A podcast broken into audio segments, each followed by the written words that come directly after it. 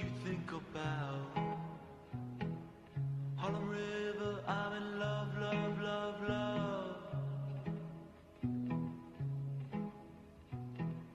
Harlem River, talk to me. Saigón ya no existe más en Vietnam. Somos una ciudad imaginada. En Saigón vive nuestro amante chino y el grillo que le canta a la nena que llora. Padres en alquiler, dedos que soplan, hechizos, flores rotas. Tres al servicio del amor y estamos todos arriba.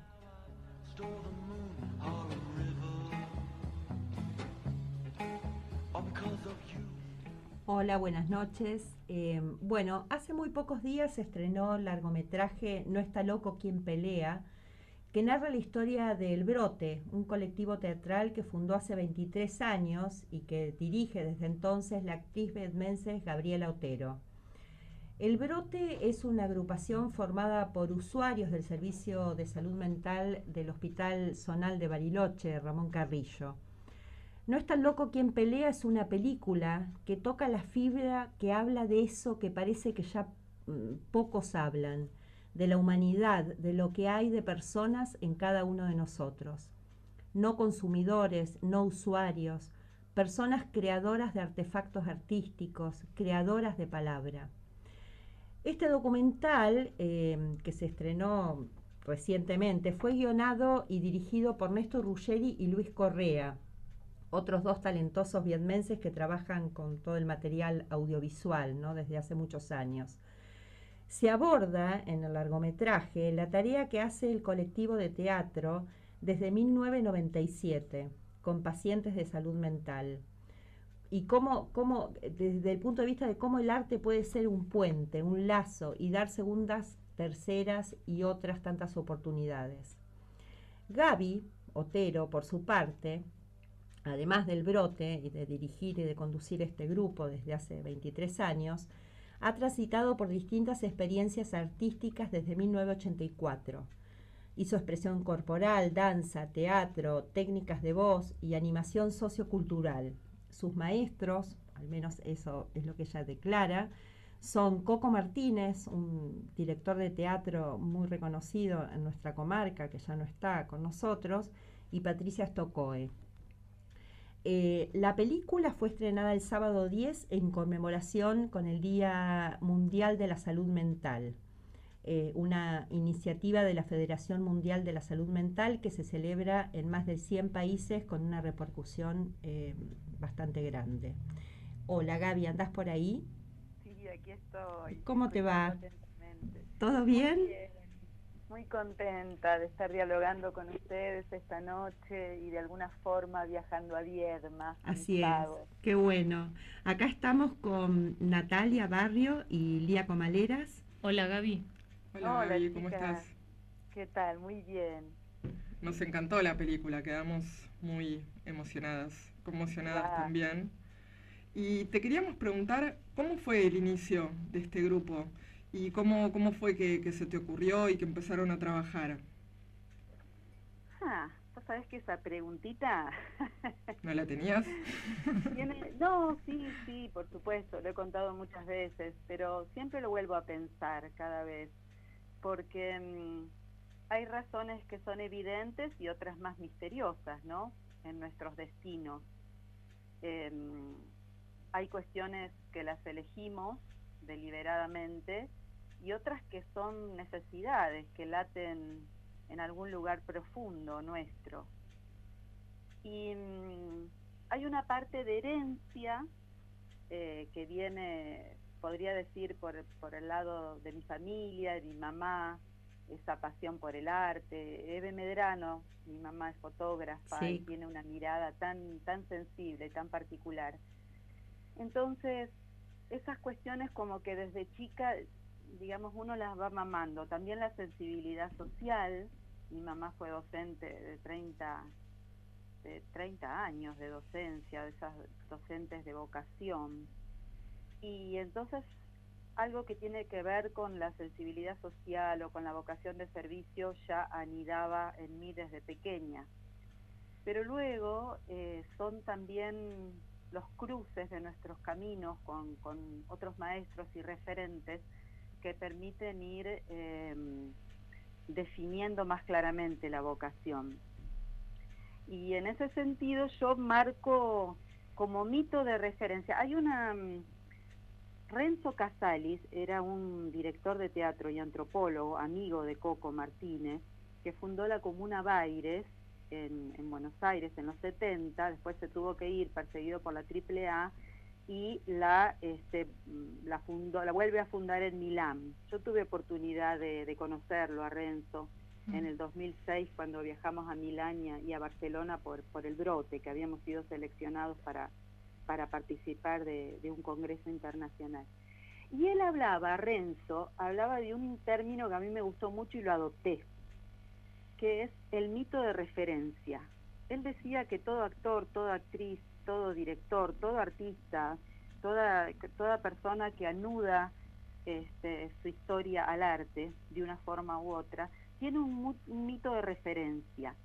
Y es em, esas, esas eh, obsesiones o esas his- historias que, que a uno lo han marcado, esas vivencias, esas experiencias que te marcaron y, y a las cuales uno vuelve em, a tomarlas como herencia elegida, porque uno tiene una herencia, pero puede elegirla o no después.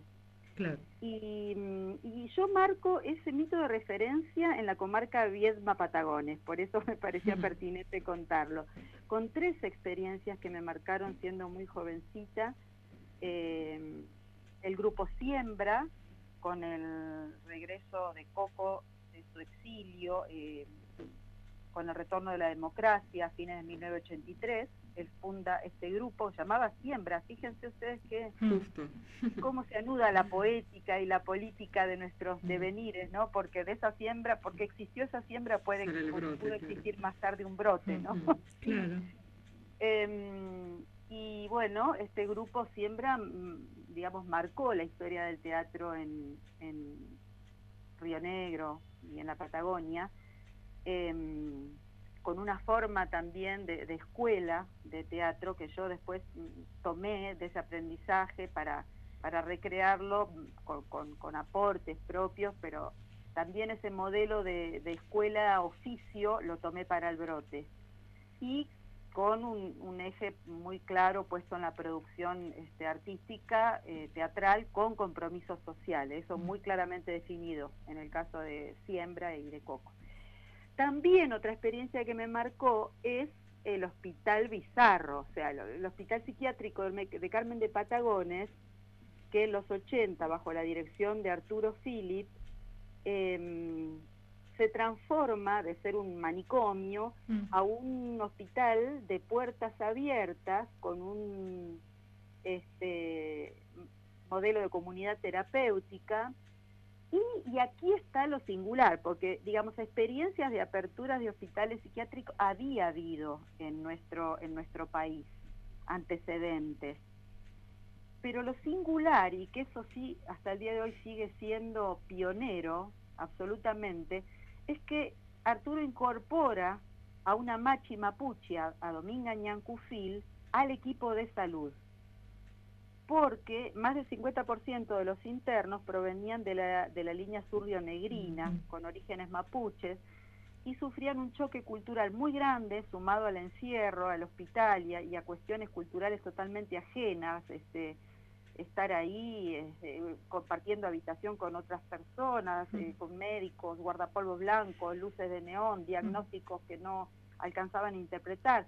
Imaginen ustedes personas que venían de la estepa, de la inmensidad, de las chivas, de la luz de candil, Mm. de la, de la intemperie infinita, estar ahí encerrados entre cuatro paredes con, con todo este, este Mm. choque cultural tan grande y se cronificaban estas personas y quedaban ahí depositadas por largos periodos, incluso de por vida.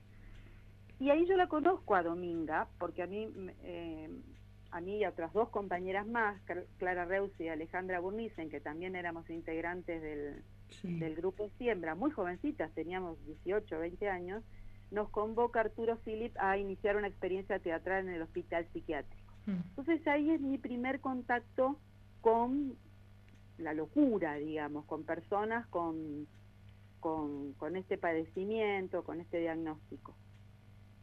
Y también la conozco a Dominga, entonces yo después me voy eh, a hacer una experiencia con Dominga, estuve con ma- más de dos años con ella y montamos una obra de teatro donde eran 22 personas mapuches, desde niños hasta abuelas, eh, y yo era la única persona winca, digamos, Mm, claro. tenía 20 años en ¿Eso aquel la línea sur? No, en, eh, eso es la- en las afueras de Carmen de Patagones, Ah, en la villa de Carmen. Eh, Dominga ahí había reconstruido comunidad con mucha gente que venía de la línea sur.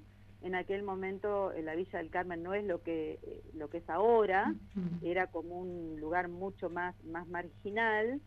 Y Dominga este, vuelve a celebrar los, los villatunes o las ceremonias en la Loma, en la Loma de Patagones, donde todavía vive ahí el tío Eugenio, que así le decimos, que él continúa con sus chivas y su cultura. Claro. Eh, fue algo muy importante eso, ¿viste? Mm. Porque no, hasta el día de hoy no hay antecedentes de que eh, la- los modelos médicos occidentales acepten Mm. eh, dialogar de igual a igual con las culturas originarias y con las la cosmovisión de las culturas originarias, comprensión de los procesos de salud y enfermedad que están ligados a una cuestión mucho más amplia de cosmovisión, de relación con la naturaleza, de comunidad, Sí. mucho este, más eh, abarcativa que, que la visión occidental que es tan parcializada, segmentada y, Mm. y específica cada vez más, ¿no? Hasta buscar el gen responsable de, hasta buscar el, la molécula que, que, ¿no? Como es esta base tan, eh, de- bueno, científica en un sentido positivo. Eh, ha- hay muchos avances que, que ha permitido la ciencia, pero también uno tiene que ejercer siempre el pensamiento crítico y eh, poner a dialogar los marcos teóricos, porque la ciencia también se erige como única verdad. Entonces ahí en, en el diálogo entre las culturas se vuelve un poquito peyorativa. Claro. Sí. Sí, esta persona, una- además de una persona sensible, eh, para ver lo que estaban viviendo estas personas, un adelantado, evidentemente. Eh, bien, época. perdón que no te escuché bien. Eh, esta, esta persona, digo, que, que propuso eh, trabajar con, con una machi. Arturo. Ah, claro, Arturo, Arturo. Claro, claro. Claro, sí, sí, sí. Arturo y el equipo que Mm. estaba con Arturo, que digamos, eh, que conforma- conformamos aquella experiencia. Después terminó muy mal, Sí. lamentablemente, porque hubo toda una reacción este, muy, muy conservadora y con intereses políticos que se, me, se infiltraron ahí Mm. y, y bueno, pero muchos años más tarde, este, el juicio que, que se le hizo a Arturo y todo, bueno, eso fue, eh, no, fue, eh, ca- caducó, fue sobreseído por falta de pruebas, e incluso Arturo tuvo una indemnización y demás. Pero también la figura de Dominga, porque Dominga era una persona sumamente creativa. Eh, ella mm, digamos, tenía una, mm, una forma de, mm, de asumir su cultura y de recrearla y de ponerla a dialogar con el mundo winca o el mundo blanco, que también era muy singular. Era una mujer este, muy, muy, muy particular, muy potente, ¿no? Mm. Em, así que bueno, y Coco, Coco también, o sea, eh, este, Coco eh, realmente de una lucidez impresionante, un hiper talentoso, creativo, una Sí. lucidez filosa, ¿no? Sí. Entonces, es- estos maestros, bueno, fueron referentes que mm, después cuando yo me, me vengo a vivir a Bariloche, em, por un sueño, y lo digo bastante literalmente, porque, digamos, yo estando con Dominga tuve una especie de aculturación, pero al revés de lo que este, de lo que se suele dar. Generalmente se habla de transculturación o, aculturación de personas mapuches que quedan este, subsumidas al, al mundo blanco, ¿no? Pero en mi caso fue al revés, como que mi, mi identidad se transformó eh, al estar tan profundamente metida eh, eh, a- eh, con Dominga, ¿no? Dominga claro. como que hizo una especie ahí de, de adopción de, de, de enseñanza muy profunda. Y, mm, y bueno, yo en un momento tenía perrimontum, se llama. Los perrimontum son como sueños, pero Mm. uno está despierto, son como visiones. Y esos, esas, esos perrimontum en una etapa de mi vida me guiaron y una especie de brújula que yo muchos años más tarde pude hablar de esto, porque en aquel momento, eh, digamos, eh, y además con, con la carga, la, la connotación de discriminación también Mm. que hay con respecto a otras cosmovisiones, otros marcos culturales, eh, si, si yo hubiera hablado de esto, me- estás loca, Gaby, ¿qué estás diciendo? Sí, Pero verdaderamente yo vine a Bariloche por un sueño, porque yo Mm. estaba buscando, yo estuve un tiempo en París y en, en Dinamarca, en el Odin Teatret, haciendo una experiencia, y yo estaba buscando el lugar donde instalarme y donde desa- desarrollarme artísticamente.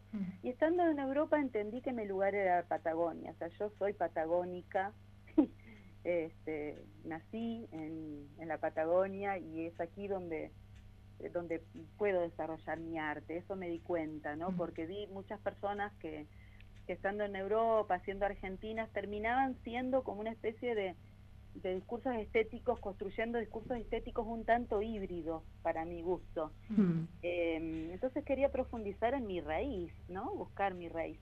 sí. Y en- estando en Buenos Aires, un tiempo que estuve haciendo una formación con Patricia Stocoe, de hecho paraba, yo me alojaba en la casa de Débora Calmar, la hija de Patricia, un ser encantador, ambas seres encantadores. Patricia Stocoe es la que eh, desarrolló la expresión corporal danza, Sí. eh, una pedagoga impresionante en nuestro país, está fallecida. Y, mm, y eh, una, una, un atardecer, yo estaba mm, eh, en un edificio, ha- había quedado encontrarme con una persona y esta persona no llegó y estaba sentada afuera en, en- en las escaleras y de pronto tuve como una un perrimontum, que es como un estado energético particular y donde tuve una visión, veía unas montañas, al pie de la montaña un lago y se prendía una luz y escuchaba una voz que me decía, ese es tu lugar, ahí tenés que estar, ahí te vas a encontrar con la gente. Yo conservé ese, ese registro, como, como todas las vivencias con Dominga, yo las atesoré con, con mucha, las guardé durante muchos años incluso sin, sin comentarlas. Recién el año pasado armamos una obra de teatro con una actriz mapuche donde cuento parte de mi historia, la presentamos en Carmen de Patagones Ah, eh, y, y acá en Bariloche. Y, mm, pero bueno, yo guardé ese recuerdo intacto y después, eh, las vueltas de la vida, eh, me encontré con, con Hugo, Barrio Nuevo, que fuimos Sí. pareja, otro vietmense también, Sí, en realidad sí. es, es, es de la Marque, él pero estaba viviendo, en, eh, bueno, vivió en Vierma, luego estaba estudiando en Buenos Aires, en un verano que él eh, había vuelto a visitar a su familia, nos conocimos y a partir de ahí no nos separamos, estuvimos 13 años eh, como pareja y luego nuestra relación cambió y seguimos siendo compañeros del brote porque Ugi está desde el, desde el comienzo en el brote. Exacto, sí. Y, y cuando vinimos a Bariloche, porque digamos vinimos a, a pasear, yo reconocí el lugar del, del Perrimontún. Claro. Eso fue, Gaby, año 96, 97, más en o el menos. 91. Ah, mira, 91. O sea, hay como una continuidad natural, digamos. Es como la, la- la formación del brote fue como algo que fluyó, ¿no? Como que venías ya gestándolo desde toda tu historia. Pero Sí, pero yo en esto digo, viste, cuando a veces hay, hay términos que esto que fluyó es relativo, porque em, como digamos, uno tiene intuiciones, deseos, necesidades, pero luego los tiene que, em, que agarrar muy fuertemente y trabajar mucho para que se hagan realidad. No es que son cosas que vienen dadas. Yo trabajé muchísimo para hoy poder decir, bueno, 23 años del brote, ¿no? De construcción. Muchos momentos en que todo estuvo a punto de caerse como un castillo de naipes. Y Gaby, te hago una pregunta. ¿El brote comenzó en alguna institución o cómo se fue armando? ¿Fue una convocatoria o vos empezaste a dar clases de teatro en algún espacio de salud mental? Mira, yo cuando me vine a, eh, a, Bariloche a vivir en el 91, yo trabajaba desde el año 88 en cultura de provincia. Yo había entrado también siendo muy jovencita en la época de Norman Tornini, eh, con toda la época de educación por el arte, viste, también era la época de Álvarez Guerrero en la provincia y la provincia tenía como, digamos, eh, políticas muy muy innovadoras en cultura, en educación y en salud, ¿viste? Sí. Y, mm, y entonces yo, cuando me vine a Bariloche acá, nos vinimos con Ui, eh, yo era una especie de, o sea, estaba sola, no había más nadie de cultura de provincia, yo era una trabajadora, una, docente de arte, y entonces empecé a gestar mis propios proyectos. Yo iba a la escuela de arte municipal y decía, bueno, yo me ofrezco como recurso, a ver, podemos armar un taller. O sea, por una cuestión de, de compromiso eh, ideológico, ¿no? De decir, bueno, el Estado me paga un sueldo que no nunca fue un gran sueldo, vamos a aclararlo, eso porque siempre hubo un, componente muy grande de, militancia en todo el trabajo, ¿no? De, de, compromiso ideológico, por eso digo. Y yo iba y armaba talleres y armé talleres con un montón de poblaciones vulnerables, justamente por eso, porque yo considero que los recursos del Estado tienen que estar al servicio de promover políticas inclusivas. Eso yo ya lo pensaba desde, desde, desde muy jovencita. Eh, y, bueno, cuando uno habla del capital cultural, que es un término del sociólogo este, Pierre Bourdieu, uno no solamente es el capital económico lo que influye en la vida de las personas, es también el capital cultural, el capital social, las oportunidades de acceso o no a determinados derechos a determinadas eh, posibilidades de desarrollo, ¿viste? Sí. Entonces, desde ese lugar yo daba talleres con un montón de poblaciones vulnerables, desde niños institucionalizados hasta adolescentes en conflicto con la ley penal, eh, personas de la, eh, adultos mayores de, de los barrios, yo daba un montón. Pero mi sueño era conformar un grupo de teatro yo quería conformar un grupo de teatro con personas excluidas de los circuitos habituales de, la producción eh, teatral y que ese grupo fuera a su vez multiplicador de otras acciones, pero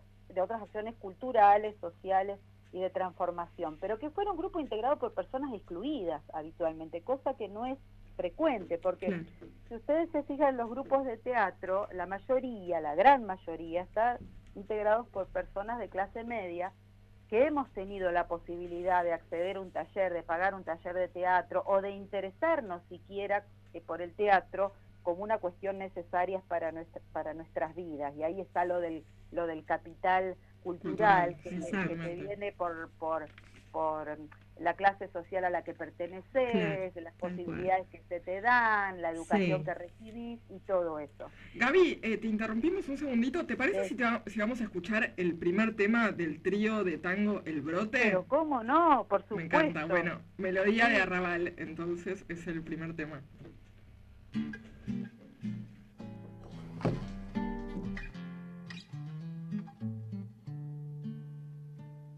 Barrio plateado por la luna, rumores de milonga, es toda su fortuna. Hay un fuelle que rezonga en la cortada mistonga, mientras que una pebeta linda como una flor, pela coqueta bajo la quieta luz de un farol. Barrio, barrio, que tenés el alma inquieta de un gorrión sentimental. Pena, ruego, es todo el barrio manevo, melodía de arrabal. Viejo, barrio Perdona si al evocarte se me pianta un lagrimón que al rodar en tu empedrado es un beso prolongado que te da mi corazón.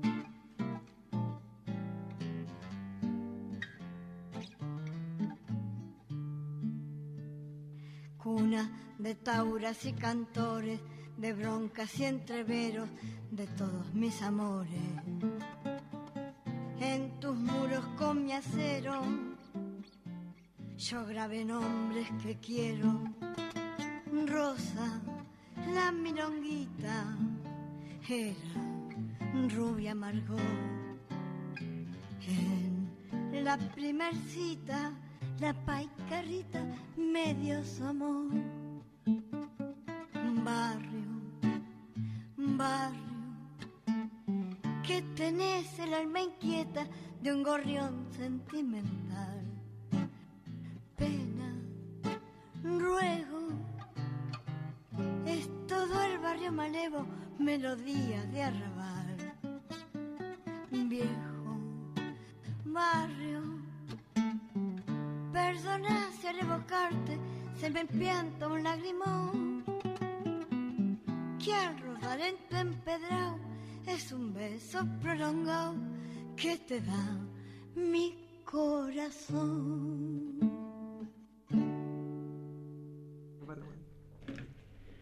Gaby, Sí, em, estábamos charlando acá con las chicas, eh, ahí en el documental, bueno, y recién también estabas, me parece, eh, yendo por ahí un poco.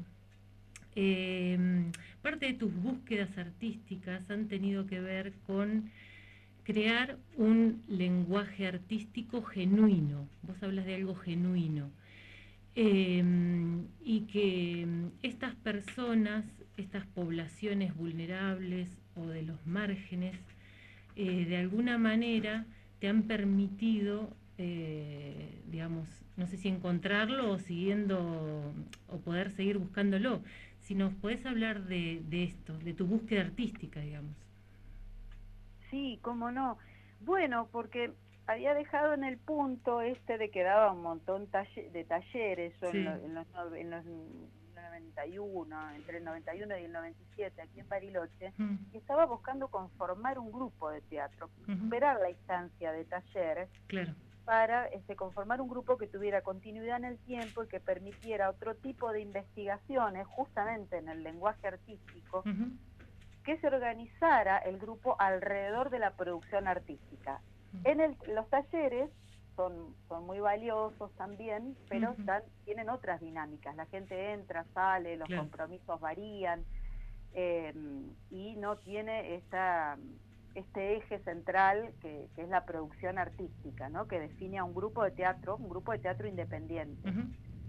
Y yo esa posibilidad la vislumbré con eh, los compañeros del brote. O sea, eh, gente que, digamos, como parte de estos talleres yo me acerqué al servicio de salud mental, porque con- conocía, era amiga de una psiquiatra, que de hecho empezamos el, juntas el, primer año, dos años del brote, Mm. Eh, Susana López, y como ella conocía de la experiencia esta que había hecho yo en, Patagones, en el hospital psiquiátrico, que montamos una obra de teatro con los internos y todo, me dice Gaby, me dice, ¿por qué no, no armamos algo así acá? Este, y bueno, entonces ahí eh, convocamos a la gente, a las a los, eh, personas este, que, que acudían al servicio de salud mental y empecé a dar clases. Primero como taller, pero muy al poco tiempo yo ya vi un potencial ahí, Mm. porque en esto que los- desde el vocabulario médico se define como delirio, Mm. con eso roto en el lenguaje, con esa fijeza, con esa con eso caótico, yo empecé ahí a vislumbrar una posibilidad de construir un discurso artístico, o sea, eso que aparecía fragmentado, Mm. Eh, roto en la historia social y personal, ¿no? De esas personas que, que, digamos, para que la locura se instale tiene que haber muchos traumas también a nivel individual y a nivel social, historias de desarraigo, de opresiones, de, de dolor. Aún así, eh, digamos, en, en todo eso roto había algo muy este, atractivo eh, en, en- en esa construcción de delirio y que viéndolo, pudiendo, pudiendo ver con esos otros ojos, esa otra mirada eh, que no es la cotidiana, que es por ahí el ejercicio de la mirada del, del, del arte, ¿no? De la, posición de artista, o sea, esa, esa, esa mira, ese, ese mm, forzar la mirada de alguna manera para, para ver eh, más allá de lo obvio. Ahí yo vi un potencial, entonces me entusiasmé con la posibilidad em, de crear con estos compañeros. Y ya al, al finalizar el primer año de vida del brote ya estábamos conformados como grupo de teatro y con una producción Mm. eh, teatral en desarrollo. Y comenzamos a viajar ese primer año, hicimos unos viajes por la línea sur y después fuimos a Mar del Plata porque nos enteramos que había un festival de artistas locos. Nosotros, yo cuando empecé el brote no sabía, ¿no? Lo hice, lo empecé sin referentes porque en aquel momento no, el, el internet no existía, o, re- o sea, recién se estaba empezando a comercializar en el país, no, Mm, no, no mm. teníamos acceso. Estoy hablando del año 97, 1997 Mm. eh, las comunicaciones no eran lo que son hoy en día y además siempre hubo como una carencia de bibliografía en cuanto a experiencias de, de arte y salud mental Mm. que superaran la visión de lo terapéutico, porque de arte terapia hay mucho, pero de producción artística con el eje puesto en, en la producción artística hay muy poco. De hecho, yo ahora terminé una especialización de docencia y producción teatral en la Universidad de Río Negro y el trabajo final lo, lo desarrollé escribiendo sobre la metodología pedagógica y de creación en el brote. Ya, ya me, lo, me lo evaluaron y el jurado recomendó publicación del trabajo, Ah, así que Qué bueno, Sí, felicitaciones. ahora Qué debe bueno. estar todo, está todo atrasado por la cuestión esta de la pandemia, pero eh, en algún momento espero no lejano, no muy lejano, se va a publicar ese trabajo y lo vamos a poder compartir. Qué bueno, la editorial de la universidad.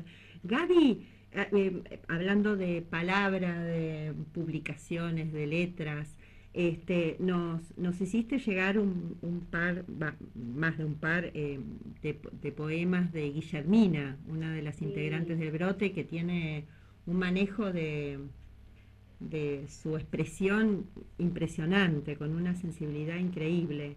¿Escuchamos un poemita de Guillermina? Sí, cómo no. Ahí vamos. En la locura no hay entorno.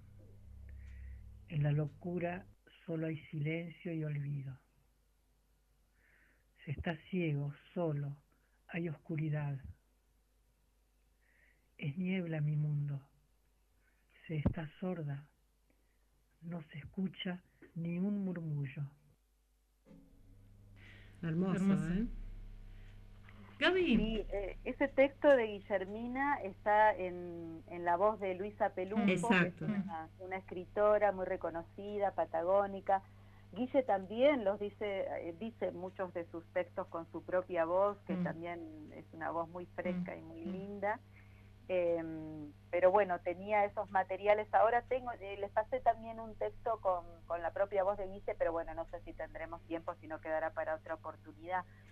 Y me quedó pendiente decir también que el tango que escuchamos, eh, la voz es de Estela Maris Restucia, que es actriz del brote y cantante, Mm. Guillermina Ormeño es actriz del brote y poeta, Sí. y estaba acompañada Estela por la guitarra de Hugo Barrio Nuevo. Exacto, sí, sí. Nos olvidamos, nos- me, me olvidé yo cuando introduje, eh, introdujimos el tema.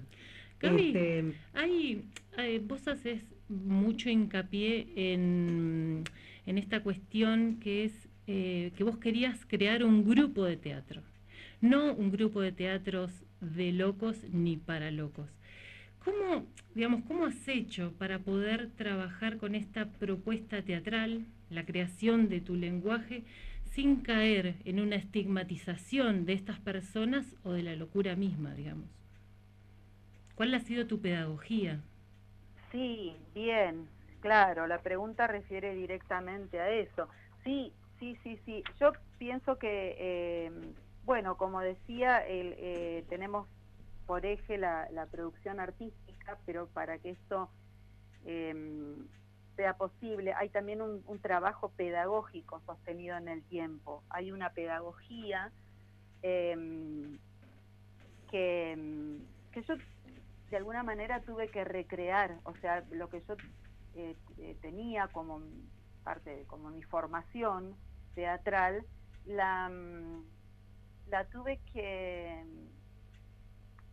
que mm, recrear para, para adecuarla a, a, a estas personas con, con esta particular subjetividad, ¿no? Si hablamos de locura, la palabra eh, loco viene del latín locus y refiere un, a lugar.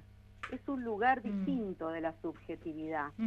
Sin romantizar, Sí, sin sí. romantizar porque la locura es sufrimiento y como define, definía Mm. muy bien eh, Guillermina en, en el texto que compartieron recién, Sí. es un silencio, la locura es, es oscuridad, eh, es una soledad infinita, porque eh, eso que se construye como delirio es una forma de anudarse al mundo, pero es incomprendido por los otros. Claro.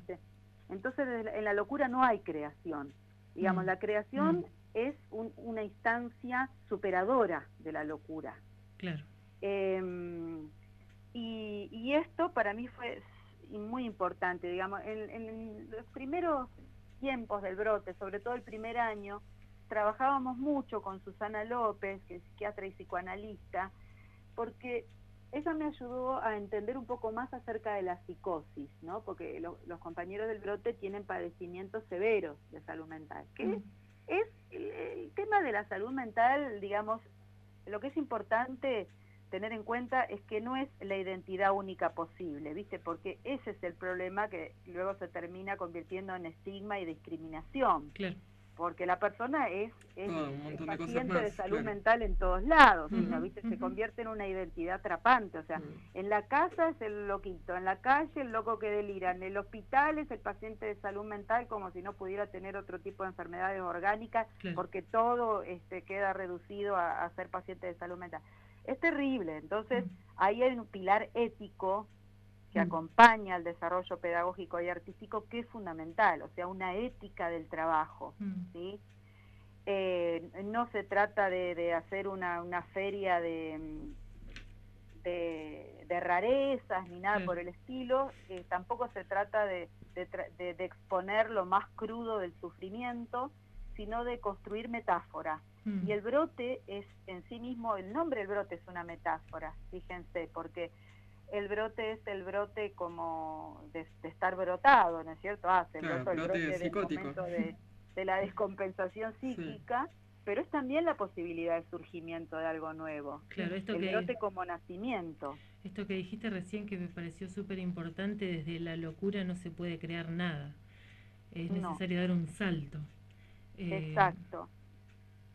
Y, exacto. Y en, y en el... En el- la- Sí, decime, por Sí, favor. perdón, no, quería agregar algo más respecto a la pedagogía, eh, aunque sea cortito, porque me parece importante para todas las personas que, que ejercemos la docencia.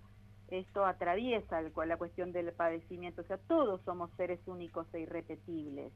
O sea, poder hacer lugar a la dimensión de la singularidad de cada uno, ¿no? Porque si no, este, se, se masifica mucho y a veces también por condiciones, ¿no? Condiciones de, precarización, también de la educación, de, tener al- estar al frente de, de 30 alumnos, cada uno con su problemática, con sus historias. Es complejo el, el oficio de la docencia, pero eh, sí me gustaría comentar que en la pedagogía teatral del brote, esta que yo me, me, me, me replanteé a los comienzos para poder hacer lugar a esta subjetividad de, de los compañeros, eh, partimos de lo que la persona eh, de lo que la persona es, de lo que la persona trae y no de lo que a la persona le falta. Claro. ¿sí? Eso es una posición ética Claro. em, desde una mirada artística que valoriza la singularidad de cada integrante y su pertenencia cultural también, Mm. Para no reproducir eh, las lógicas hegemónicas, ¿no? De, dominación, o sea, las identidades culturales. Hay compañeros que venían de, de identidades campesinas, identidades mapuches, de distintas migraciones, que, que venían de Buenos Aires también, este, persiguiendo algún sueño o, o huyendo, vaya a saber de qué pesadilla, ¿no?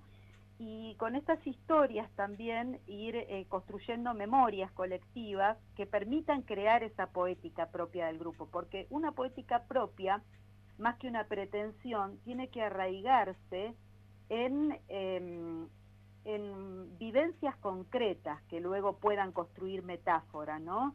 Esto, metáfora es, es mudanza, o sea, es el pasaje de una realidad a otra Claro, que tiene que abre distintas significaciones.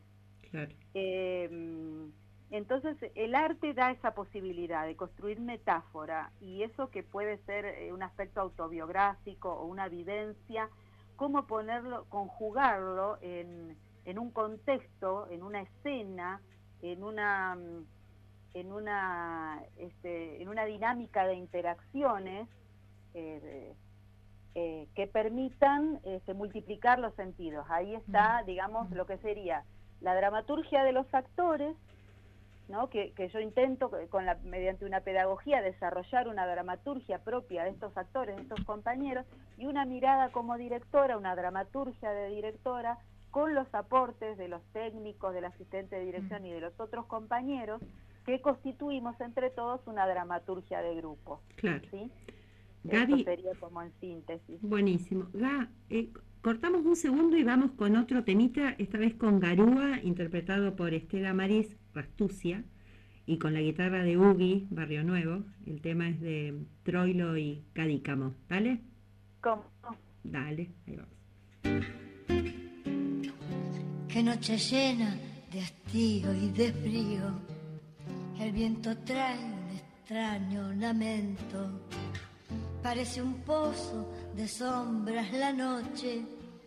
Y yo en la sombra camino muy lento. Mientras tanto la garúa se acentúa con sus púas en mi corazón. En esta noche tan fría y tan mía, pensando siempre en lo mismo, mi abismo. Y aunque quiera arrancarla, desecharla y olvidarla, la recuerdo más.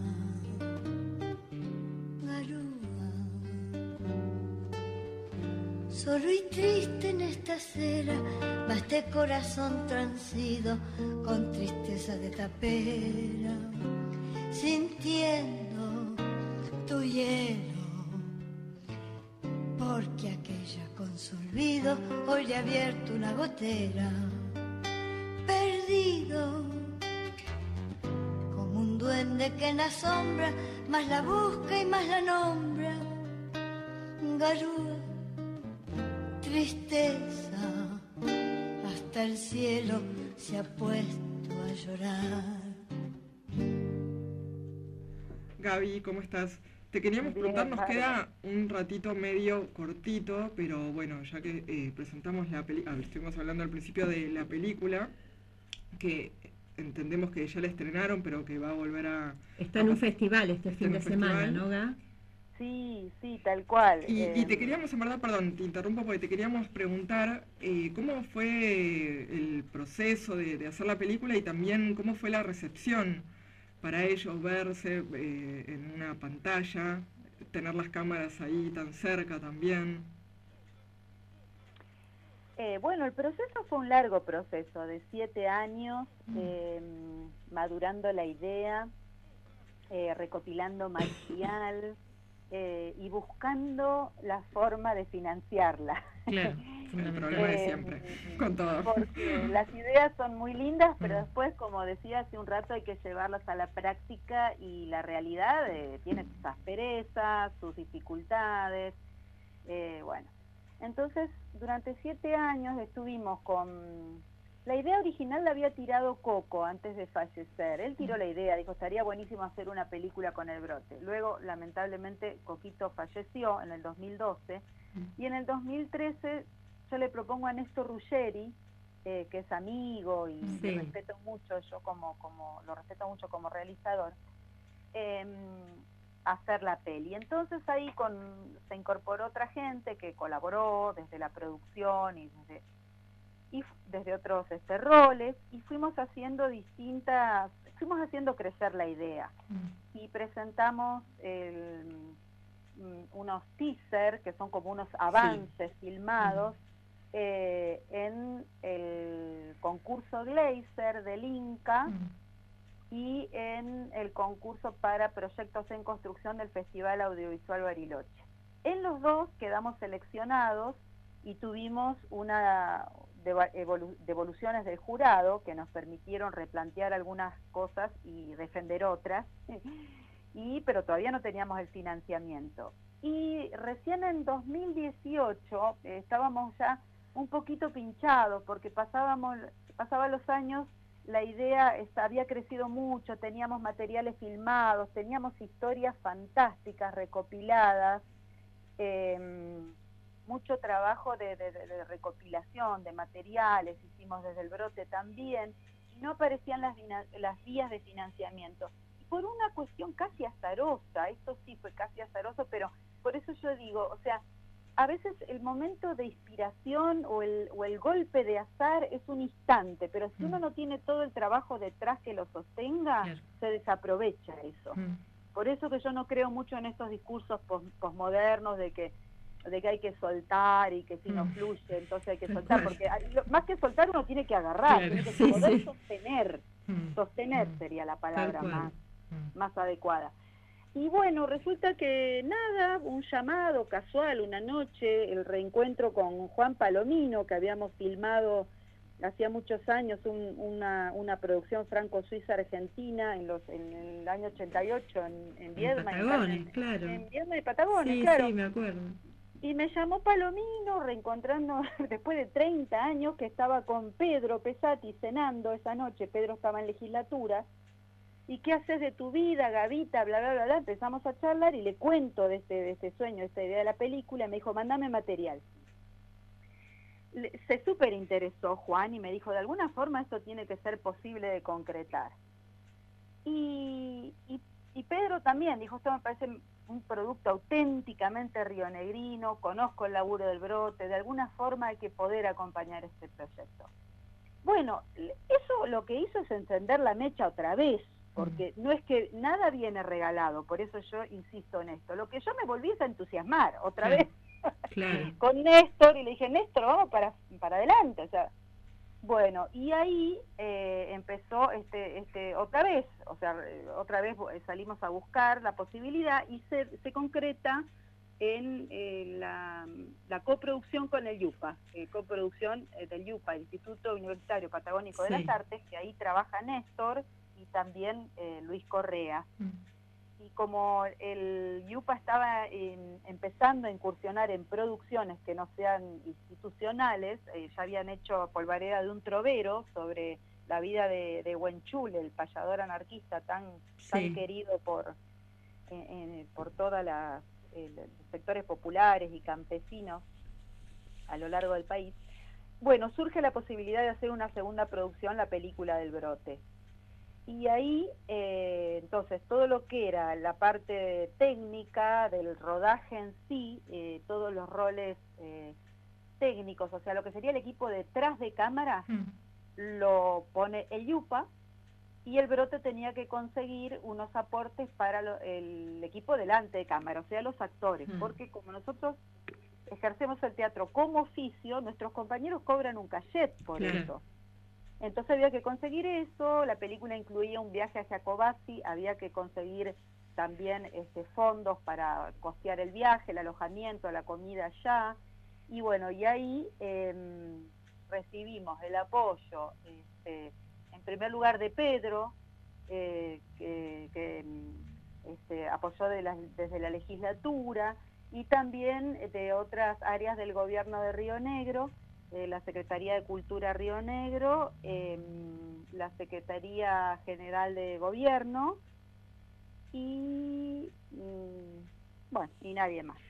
Este, ah, no, y bueno, del Consejo Provincial para Personas con Discapacidad, que en realidad no específicamente apoyaron a la película, pero tenemos unas horas cátedras del Consejo y unas horas cátedra de Cultura, que el equipo del brote está integrado por 16 personas, pero bueno, eh, eh, cuatro personas tenemos horas cátedra de Cultura y una persona tiene horas cátedra del Consejo Provincial.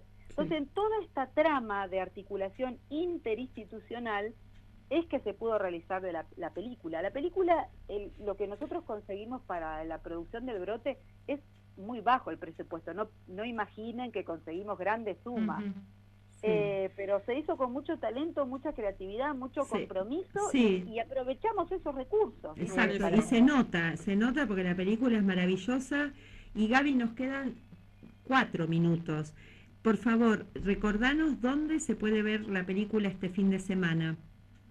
La película este fin de semana, el domingo, este domingo, Exacto. a las 21 horas, eh, va a estar dentro del Festival Nevadas Internacionales de Teatro. La forma más rápida de informarse es entrar al Facebook de la sala, de, de nuestra sala, Sala de Teatro Social El Brote. Sala de Teatro Social El Brote. Entran al Facebook y ahí está toda la información, porque el festival es virtual y es a la gorra virtual, o sea, es muy Perfecto. accesible. Dale. Y va a estar este domingo a las 21 horas. Y también quiero comentar brevemente esto de que me decía la recepción. La recepción, la recepción que tuvo la película fue maravillosa. O sea, muchísima gente en el... Y, con, con, e- con el grupo particularmente que les gustó verse. Mirá, no podría haber sido estrenada en un momento más oportuno, por razones ajenas a nuestra voluntad. A- al grupo le hizo mucho bien, Claro. porque es la posibilidad de un proyecto artístico en este contexto en el cual estamos sin poder reunirnos hace siete meses Claro. y que a algunos compañeros les ha afectado, eh, Claro. han tenido retrocesos en su situación de salud. Pero la película la pudieron ver todos, además, más allá de los accesos tecnológicos o no, porque la pasaron por 10 pantallas de la televisión abierta de toda la Patagonia y de Mendoza, Ay, qué incluido el canal local de Bariloche, Canal 10 de Río Negro, en Viedma también, en un montón de lugares. O sea que la, la pudo ver una cantidad de gente. Fue una Sí. Maravillosa. Hasta hoy seguía colgada en YouTube, ¿no? Que la colgó el Yupa, Sigue creo, colgada pero... en YouTube, porque en el brote la tuvimos que bajar porque Claro. estábamos programados para este festival, pero descubrimos ayer que si buscan en YouTube, Mm. ponen No está loco, ¿quién pelea? largometraje, Sigue ahí. les va a aparecer una serie de materiales, se fijan, el que dura una hora veinte, ese es el largometraje, está subido en el Yupa todavía, así que Sí, lo pueden ver de sí. manera gratuita, Sí. Sí, completo. Che, completo. Gaby, qué gustazo hablar con vos otra vez. Ya nos veremos en el verano si, si, si esta Ojalá pandemia que nos sí, ayuda. Tengo, ay, sí, tengo muchas ganas de ir. Extraño Sí. mucho, extraño a mi, a mi familia, así que tengo muchas ganas de ir. Imagino. Un placer, Gaby, charlar. Nos quedaron algunas preguntas pendientes, varias. Eh, la verdad es que eh, fue un gusto, un placer charlar con vos, abordar este tema. Así es que, bueno, eso. Ya habrá como otra es- oportunidad. Eso, ojalá. Seguramente, sí. Así que, El pero no, tiempo voló, chicas. Sí, el tiempo sí. voló y Rubén, a quien agradecemos que está acá con, todos los jueves con nosotros, haciéndonos el aguante, ya nos mira como diciendo, Vayan hablar. Así que nos vamos a despedir de vos, primero, un abrazo enorme Gaby y, y de la audiencia y nos veremos el jueves Y- que viene y nos gustaría mm, terminar con, con el otro temita de, de Estela Maris que, que nos enviaste, que es la historia de un amor. Antes de que empiece Bueno. el tema, perdón, quiero agradecer a Néstor que nos hace todos los flyers sí. con mucha onda. Genio. Otro Néstor, onda. acá. Otro Néstor. Ah, Otro hermoso. Néstor, flyers, sí. sí. Sí, re lindo, así que le mandamos un saludo. Gracias. Bueno, Abrazo, chicas, Gaby. muchísimas gracias a ustedes. Disfruté mucho la conversa. Voló el tiempo, Voló, pero bueno, ya habrá otras oportunidades para, para que sigan Dale. con sus preguntas. Lamento que no hayan podido. Sí, es que para una larga charla. Sí, una hora es que se pasó Sí. volando. Después vamos a colgar esta, esta conversación en Spotify y este y te la pasamos. Dale, Dale. cómo no. Beso. Muchísimas Un gracias. abrazo Besos grande. Besos a todo tu equipo del brote. Muchísimas gracias, serán Bueno, dados. talentosos todos. Muchas gracias. Un beso. Chao Gaby. Chao. Chau, chau.